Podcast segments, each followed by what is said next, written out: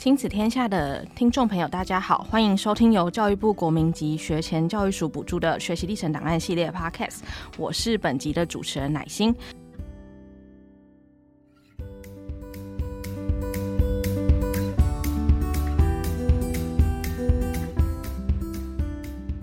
印巴克刚上路之后，老师的角色与教学方式产生很大的转变，从过去的知识传授者，进而演变成孩子生涯探索的引路人。当学习历程档案成为升学关键字时，老师们该怎么引导学生准备学习历程档案，以及如何陪伴未定向的孩子找到属于自己的天赋呢？今天很开心邀请到国立台湾大学陈麟琪副教务长，以及新北市板桥高中赖春锦校长，从大学端选材及高中教学现场的角度，给第一线的老师们实用的指引和策略。首先，先请两位和大家打个招呼。哎，乃心好，呃校长好，我陈林奇。Hello，大家好，我是板桥高中校长赖春锦。谢谢校长和副校长。节目一开始，首先我们想要先直球请教这个台大的陈副教务长，就是说，这个您认为在学习的档案在升学的过程中，它扮演的什么样的功能跟角色？那从这个台大大学选才的角度，又期待可以看到什么样的学习历程档案呢？好，谢谢乃心哦。我觉得这个问题问得相当的好啊，也是很多的学生跟家长还有老师都很关心的。那我常常笑说，我是一个理工科系的人，所以我必须要从头去思考这个问题的时候，我会得到很多很有趣的答案哦。那我们先一开始讲，我想这个问题主要问两个层面哦。第一个层面当然就是在于学档它本身的真正的价值跟意涵是什么。那第二个可能就是大家在实务上很关心的，就是大学到底怎么在审查。我想我们先从学档的意涵跟价值开始来谈一谈好了。其实。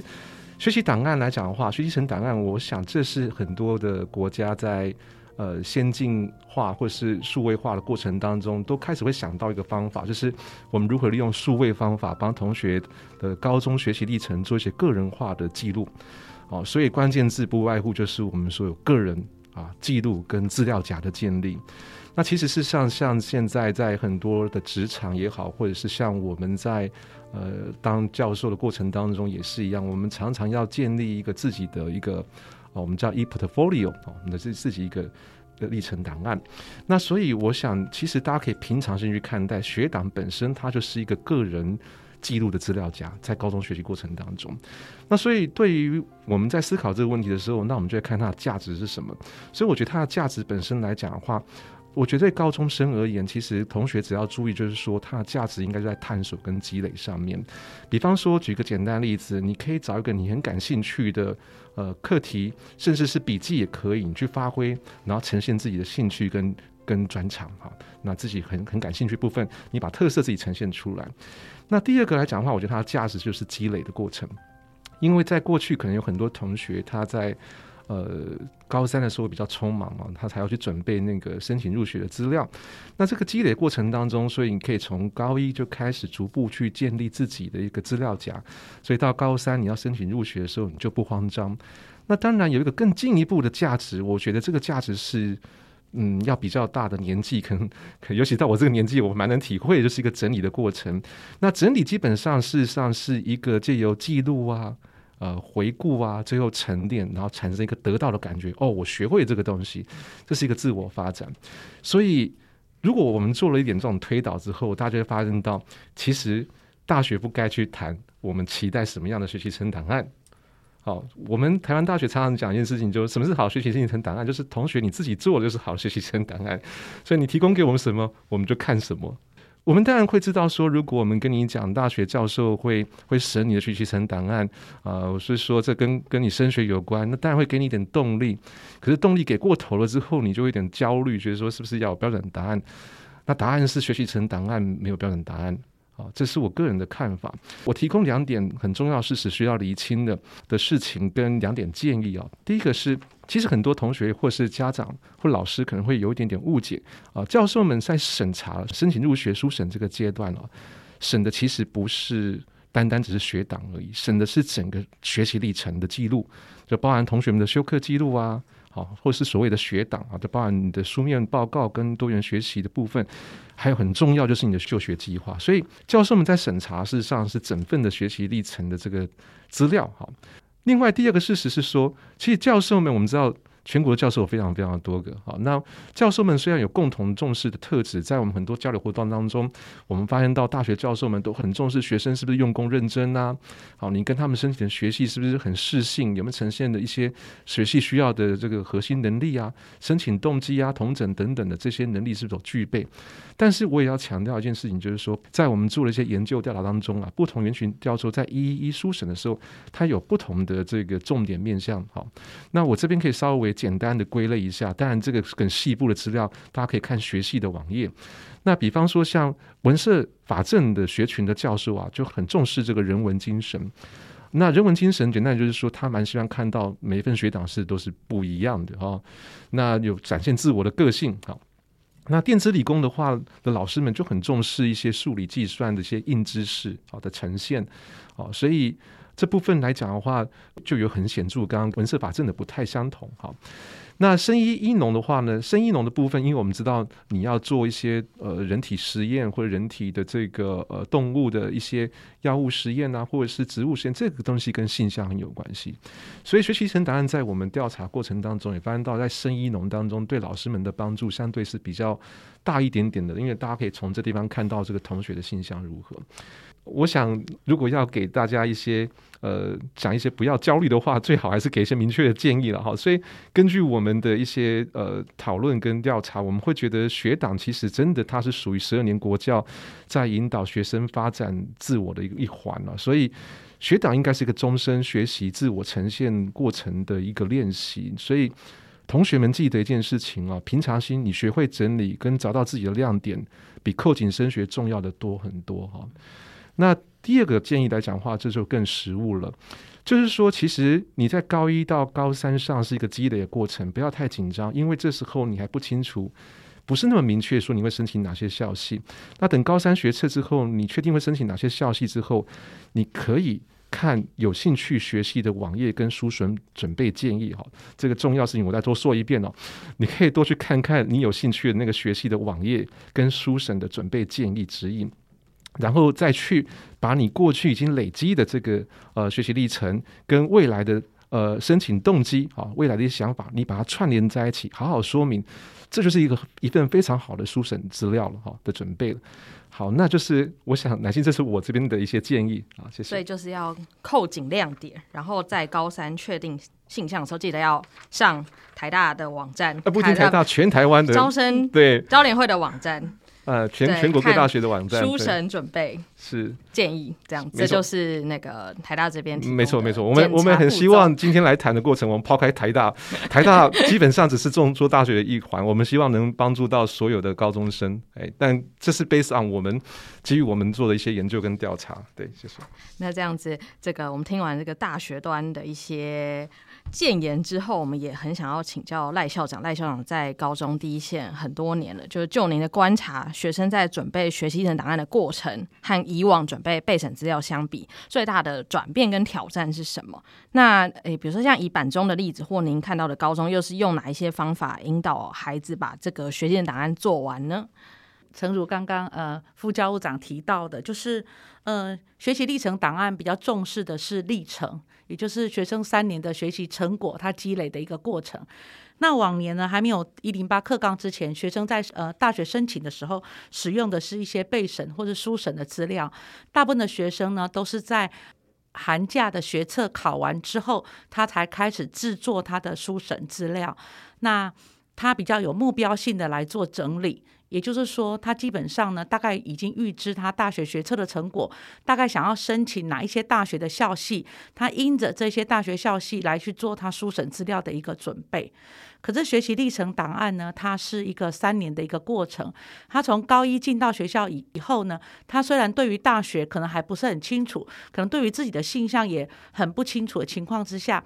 他透过高中课程的一个学习，开始呃每一堂课或是每一门课里面去累积他的课程的成果，然后去做整理跟上传。等到他到高三要申请大学的时候，他是从他已经上传的资料里面去做大学对应的一个勾选。所以如果说他高一到高三里面都没有在他的学习历程档案的资料库里面放东西的话，他到了高三，他自然就没有东西可以选。那所以这个积累的过程，我是觉得是非常重要的。那过去的备审资料比较有一个目的性，就是为了申请大学。那现在学习历程档案主要，我觉得比较重点应该在于记录自己的学习历程。好，那记当然这个记录的过程呢，到最后整理过后，可以跟他大学申请要申请的校系去做一个对应。他透过整理的过程，赫然发现他在三年里面，原来在哪一些学科里面啊、学习的最好，或者在课程成果的部分对哪一个主题特别的有兴趣，那他就会发现，诶，原来我是喜欢这个，我可能自己本来就知道，或者是我透过整理的过程去回顾这三年的学习，我赫然发现，哦，原来真的我默默的在一直在做同一类的事情，那他就会更清楚了。那对学校端来说，我们怎么样去引导孩子呢？最主要的是一零八课纲给我们很多，就是各校之间有一些多元课程的一个空间。呃，以我们板中为例的话呢，就是在多元选修的部分，大概就有八九十门课。这些课呢，在一零八课纲之前，在高中端的现场是很少被看见的。以前都是固定的一些必修课程。那这些多元的课程呢，可以协助学生呢做一些提早的一些试探。然后这些试探呢，包括比方说，有些学生修了某一门课就删去了，呃，未来想就读某某一些大学的科系，发现自己不适合走某一条路，然后或者是他在某一些多元的课程或者活动里面发现，诶，我对这个东西很有兴趣。然后有一些是比较深化的课程，就是他兴趣跟性向已经比较明显。那在我们的多元选修里面，或是加深加广选修，会有一些比较深度的课程。然后可能透过这些深度的课程，发现，诶，我不但有兴趣，而且我开始建立一些基础的一些能力，那这是我们学校端最可以给孩子的。那当然还有自主学习的部分，就是呃，在我们学校没有开课，或是学生在弹性学习时间自主的一个安排，那他开始呢可以自己做一些自主学习的一些计划。那这些计划的执行。呃，也助于他开始思考自己的未来。那我觉得，以一零八课纲来看，我们对于学生未来的生涯的发展的部分，给予比较多试探跟呃加深加广，或是自主学习等等各种不同面向的一个尝试。那跟以前的高中是，我觉得是非常不一样的。从校长的分享可以看得出来，这个印巴克纲的课程是比以往丰富很多。但是我们也会很好奇，说，比如说同学在试探的过程，他可能修了一门课，发现自己不适合这个志向，就他最后发现他的整个所有志向都被删光了，怎么办？或者说他修了很多课，但是还是没有找到自己方向。那像遇到这种状况的时候，校长会怎么建议？好，那我们都会鼓励孩子说。如果真的是非常排斥，或者说对某一个学群好了比较没有兴趣的，我们当然就是删去嘛，哈。然后我们会鼓励孩子说，至于你不是很没有兴趣的，你应该去尝试看看，不要一听到某个词，然后你根本就不知道它是什么的时候就先抗拒。那所以多元的活动是蛮重要的。另外，因为现在学校一零八课纲之后呢，有课咨师、课课程咨询老师，那有。呃，学校有辅导老师，他们都会透过一些测验、心理测验，或是像牌玩一些牌卡，然后让孩子慢慢从这些过程中去找出自己的兴趣，然后或是性向。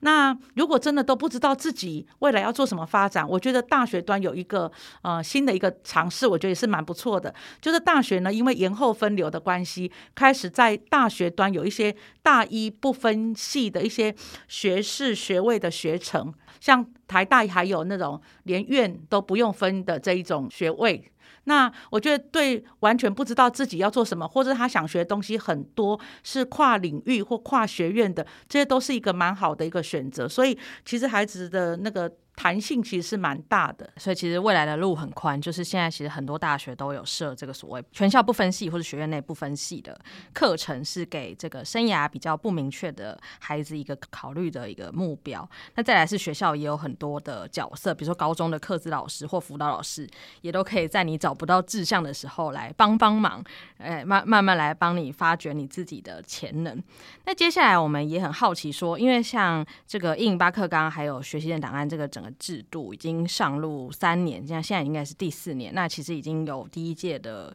那个新课纲的高中毕业生是进到大学，那大学也完成了第一次这个新课纲的选才。那就是在整个过程中，我们就很想要邀请副教务长分享，在看学习历程档案的过程，有觉得这个目前这一届大一新生跟过去的旧课纲学生有哪些最不一样的地方？嗯，好，谢谢谢谢乃心哈。那我想就诚如刚刚校长分享的一样，我们知道现在呃一零八课纲的这个课程相当的丰富，所以其实，在我们在校内一百一十一年的书审呃这个完成之后，我们做了一些比较大规模的调查。那当然，包括连我自己，我也下去看大概一些档案哦。那我觉得它有两大特色，其实是跟过去比较不一样。第一个是书审资料的一个结构化，因为这整个审查界面在以前我们可能就是一个简单的 PDF 的档案哈，就包裹那。那现在可以看到一些，就是你可以分不同的这个类别，我们可以看到书审资料一个结构化，所以它确实是一个。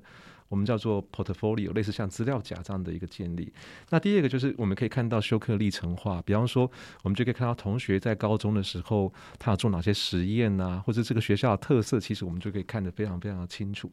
那这个其实事实上有一个非常大的好处，就是说，其实教育最重要的工作是去连接未来，那去连接我们的下一代。所以我们在大学从这个地方也可以很了解，就是说我们现在的孩子正在啊、或同学他们正在。在经历什么样的教育的一个变革跟革新，所以对应而言，我们大学也会设计出更好的这个课程跟学制。比方说，像刚刚校长跟乃馨都有谈到，那台大今年也创了这个呃校学士，好，那当然我们现在也在推院学士的制度，还包含一些领域专长，把课程模组化，所以我们可以让学生拥有更多的弹性。那除了同学可以选择比较固本的学习、固本深化学习，也可以选择跨域创新的一个探索。所以这部分，我想是在课程档案当中，也有助于让我们的老师在第一线就了解。所以这也就是为什么，其实我们的招生的时候，必须让我们的指导老师或教授们哦，课程教授们，所以第一线要知道他未来的学生他是怎么样在三年的发展跟学习的。那有没有看到说跟过去不太一样的地方？这个地方我们要从两个角度去思考这个问题啊。呃，就台湾大学而言来讲话，因为台湾大学其实事实上我们。我们很荣幸，就是说我们很受到大家的青睐哦，所以我们来申请同学这二十多年来，其实都非常优秀，自主性都非常的高，所以展展现出来的这个亮点啊，其实对我们来讲话，当然我们并没有觉得它有跟过去有特别的不同，因为其实我们知道在年轻时代这十年来，基本上他们的多元性跟他们的创造力，其实在。很多人上已经呈现了这一块，那尤其在台湾大学这边，我们其实长期有这种观察。但是就整体大学端而言，我在很多的交流场合，比方说我跟一些其他大学教授在谈话，或是跟高中老师在交流的时候，我们知道他确实帮助了许多的高中生。过去他可能不容易累积的这个书审资料，高中生他现在有一些资料可以累积了。我觉得这这是一个很正面的发展。然后另外就是说，有些学校的，像我些朋友在其他学校，他说：“哎，过去我可能看不到学生的备审资料有足够的量，让我去评判。那现在我可以看得到，哎，很好，他们的东西就蛮多元的哈。所以我觉得这是可能我们可以看到一一考招在申请入学书审资料的呃结构跟界面上有一个很明显的不同，是在这个地方。”所以其实就是这个学生有因为这个学习的档案，就是建立了很多的历程，所以他们的整个学习就更立体了。这个高中老师很辛苦啊，对对，完全的把它记录下来。对，谢谢，没错，对，没错。这个因为也因为这个同学需要努力的记录自己的历程，所以还蛮多学生会说哦，这个感觉好像他的哥哥姐姐如果是旧课纲的学生，好像比较轻松这样子。但是像比如说像以这个学习的档案整个上路。三年来说，它其实也算是新课纲在高中端最大的一个考招变革。那大家其实也都还在做很多的尝试、跟摸索、跟努力这样子。那新课纲。目前还是会持续在教学现场走下去，那也会持续的越来越成熟稳健，然后累积更多的历程资料给后面的学弟妹参考。那在节目的最后，就想要邀请，先邀请赖校长好了，就是邀请分享给第一线教育工作者一些建议和鼓励，让大家一起努力迎战新课纲，成为更好的自己。好，我想应该先给第一线的教育工作者一些鼓励了哈，因为我觉得一零八课纲推动之后呢，老师在课程的准备上面应该花了更多更多的心思，因为刚刚提到了。多元呃选修或是加深加广选修课程变多了，每一门课程的开发都需要投入蛮多的心力做准备的。然后刚好这两年又因为疫情的关系，所以呢课程的准备跟教学方式其实都受到呃冲击哈。所以其实老师真的是辛苦了哈。那我觉得呃一零八课纲给我们呃第一线老师其实还有。呃，更多的是不同的视野，就是我们看到我们的孩子在自主学习的部分，开始自己去思考我要学什么，然后哪一些东西是学校里面可能。暂时没有办法提供的，那我应该透过什么样的呃资源或是管道去做自主的学习？我觉得这个部分我们看到孩子很多积极性的一个作为，是我们感觉是蛮欣慰的。然后另外就是因为老师因为备课的关系，有很多教师的社群开始做连结，那这些教师的社群是跨领域、跨校甚至跨县市的一些呃实体或线上的社群，那帮助老师在课程研发跟教学呃方法的部分呢，有很大很多的一些图。破，那我觉得老师之间的互相支持是最重要的，因为有时候我们的回馈来自于学生给我们的回馈，有时候是老师之间的相互支持。那另外一个，我觉得，呃，这一次呢，我看到很不一样的是，以往我们高中端跟大学的连结呢是比较。断裂的，就是我们会把成绩很优秀的孩子送到某一些大学，呃，某一个性向的学生送到某些大学，我们大概就是把孩子往上面送。可是呢，我们跟大学的那个连结其实是很少的。好，那现在呢，因为嗯、不管是新课纲的关系，或者是大学招生的一个改变，那大学端有。非常多的大学教授愿意到高中的课堂来看看一零八课纲到底那些课程成果是怎么产生出来的，它到底带给学生什么样的素养的一个培育？我们大学端要怎么样来看学生这一些能力的一个改变？所以我们就有很多的互动，所以就不会是只有以前单点的。那现在有线跟面的一个连接，那我觉得这个部分呢，促进相互的理解，当然就是我们能够把最适性。的孩子呢，送到他应该去的地方，那对于他的未来发展，应该也是更有帮助的。我觉得是这个是一零八课纲，我看到很棒的一些亮点。老师们辛苦了。那我觉得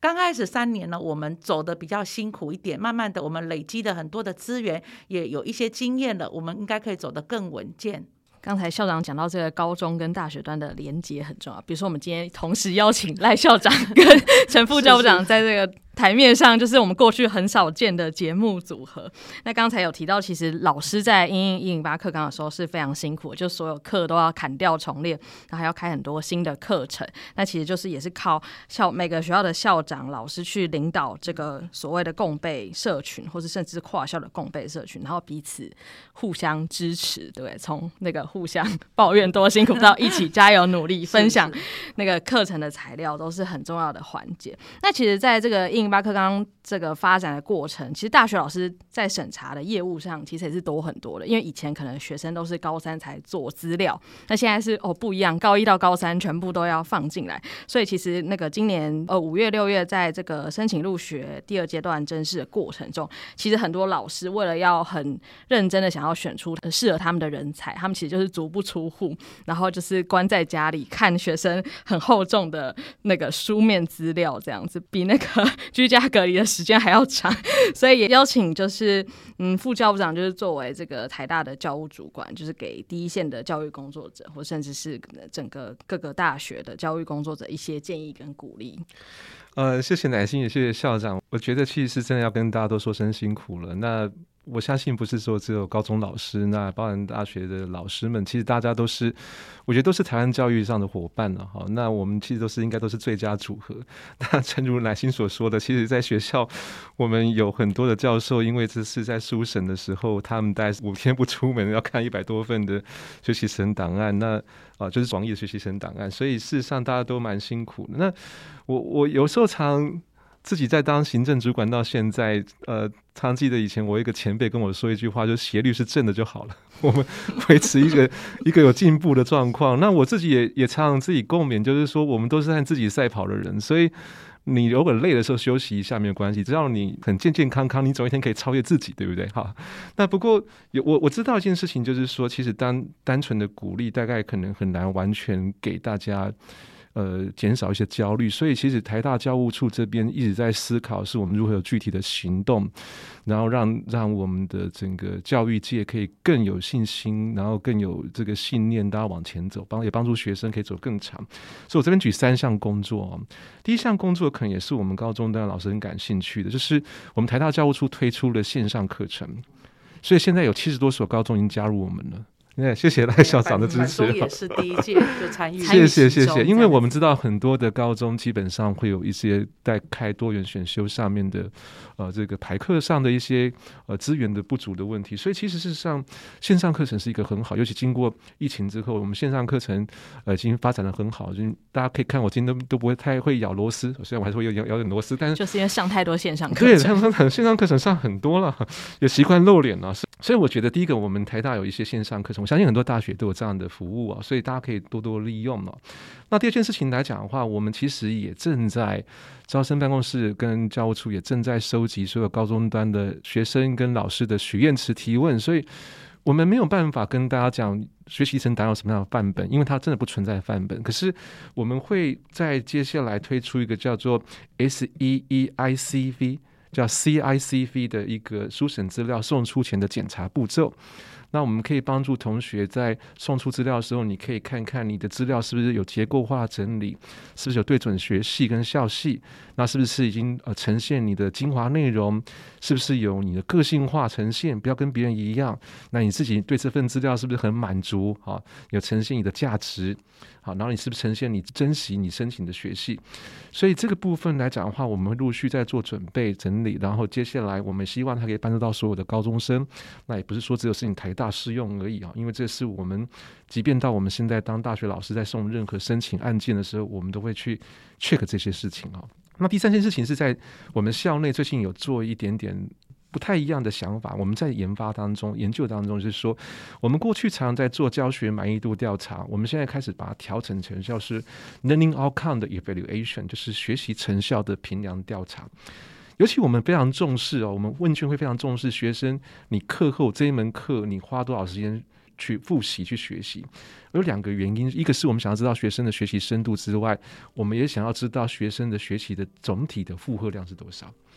因为我们每个老师都很认真在教，可是同学他一起修太多课的时候，他可能就会负荷不了。所以，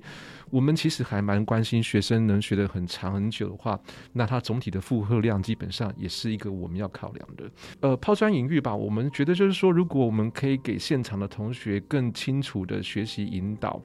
然后同时也去关怀他们的整体学习负荷的话。我觉得我们老师的工作大概就是这样子，那要帮自己拍拍手、鼓鼓励了。对，所以以上是我一点点跟大家共勉的的地方，那希望有点帮助。对，老师那个教太多的时候，也要怕同学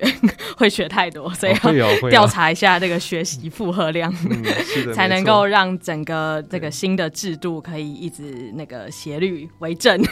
就是最重要的目标。对，好，那呃，学习的档案其实除了作为选材的参考外，最重要的目的是提早培养孩子生涯探索、自主学习的能力，让我们能跳出过去成绩导向的模式，试着用更多元的角度来看待每个孩子的特质与潜能，同时让以学生学习为中心的理想能够落实。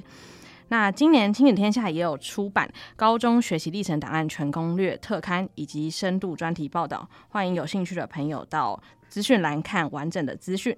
那再次感谢策划推动二零二二解锁一零八课纲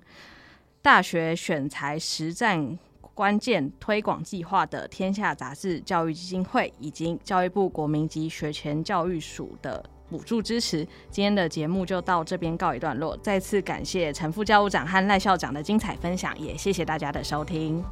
谢谢大家，谢谢大家，谢谢。